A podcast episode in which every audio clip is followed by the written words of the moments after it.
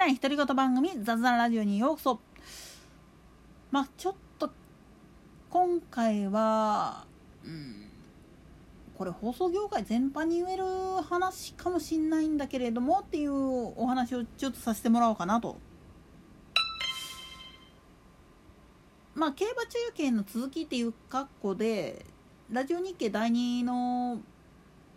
番組聞いてたんですよね。もちろんまあお目当てはアニソンポットなわけなんだけどなんでやねん。まあそれはさておきその番組が始まるちょい手前らへんのところでラニーミュージックの存続のためにもスポンサー募集してますっていう話が出てきたんですよね。あ先にラニーミュージックっていう番組についてぶっちゃけ論で言ってしまうと平日まあ中央競馬がよっぽどのことがない限り大体競馬とかをやんないんだけどそうい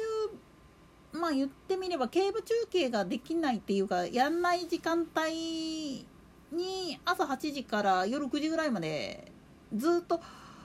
新旧用法を問わずいろんな楽曲を流している時間帯があるんですよね。まあそもそも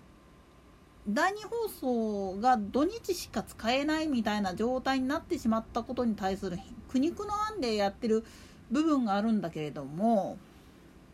なんでやねんただこれはあのラジニケ自体がちょっと特殊な放送局であるがためになかなかスポンサーがつきにくいっていうところもあるんですよね。で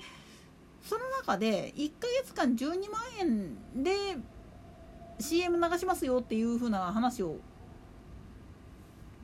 言ってたんだけれどもこれって果たして高いのか安いのかっていう風に言われた時あくまでもこれはオイラの感覚でしかないんだけれども安いなって思ったんですよね。なんでやねんというのは地方のラジオ局であっても実は時間帯によって価格がすんごい乱高下するんですよね。で平均を取った時に考えたらラニーミュージック平日に1本だけしかも1ヶ月間のみっていう形でやったとしても聞いてる時間帯なんかにもよるかもしんないけれどもこれ全国一斉で流れる状態やからひょっとしたら安いかもなっていう風になるんですよね。下手に地方の例えば MBS ラジオであったりとか KBS 京都あるいはラジカンなんかで CM 作って流すよりははるかに安いと思うんですよね。何度も言いますあの時間帯とか放送枠なんかにもよるんだけれども価格設定の加減から言ってしまうとかなりお手頃なんですよね。だまあ首都圏がメイン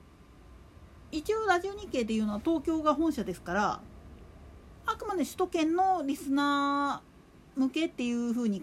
言われがちだけど忘れちゃいけないのはここ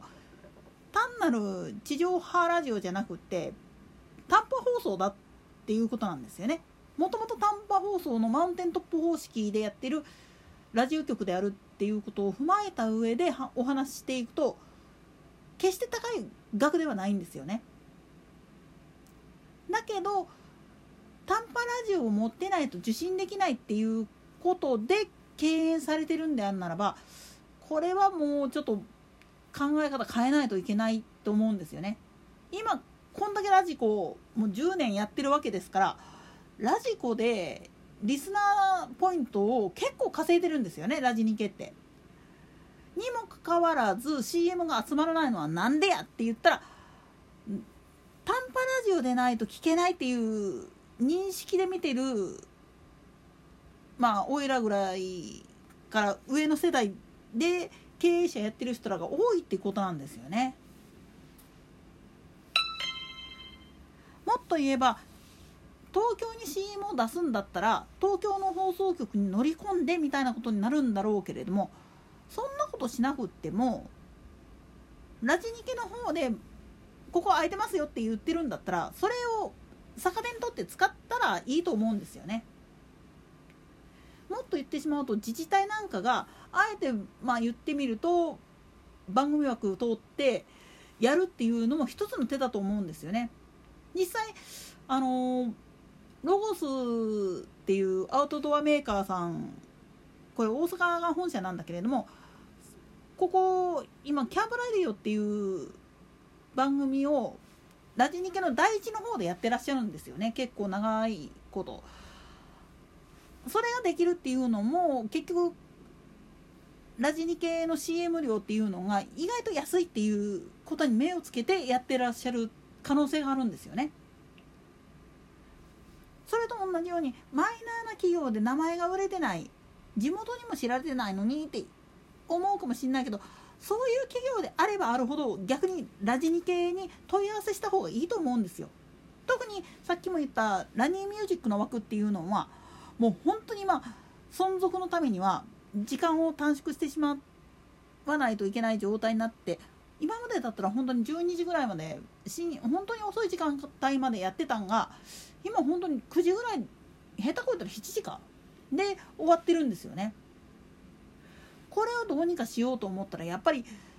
スポンサーつかないことには存続は難しいんですよね。もちろんそら JRA が頑張ってあのスポンサーついてくれて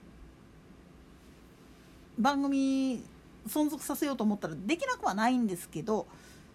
そこまでべったりやっちゃうのもどうかなっていうのもあるっちゃあるんですよね JRA もそこまで無尽蔵にお金出せるっていうわけでもないですから。そういったことを踏まえると狙い目っちゃ狙い目なんですよね。ただ問題点も多いっちゃ多いんですよ。自分の希望した時間帯に流してくれるとは限らないですからね。それも踏まえた上でその価格が安いか高いかっていうふうに値踏みした上でスポンサーにつきますよって言える人でないとちょっと手が出にくいのかもしれないですね。とはいえマイナーでいまいち売り上げがとかって思うんであんならばチャレンジしてみるっていうのも価値があると思うんですよね。下手な地元放送局よりもラジコでドカンとやってくれるラジニケっていうのはそういうまあ言ってみれば可能性の種だと思うんですよね。といったところで今回はここまで。なんかラジニキの CM みたいになっちゃったね今回は。なんでやねんそれでは次回の更新までごきげんよう。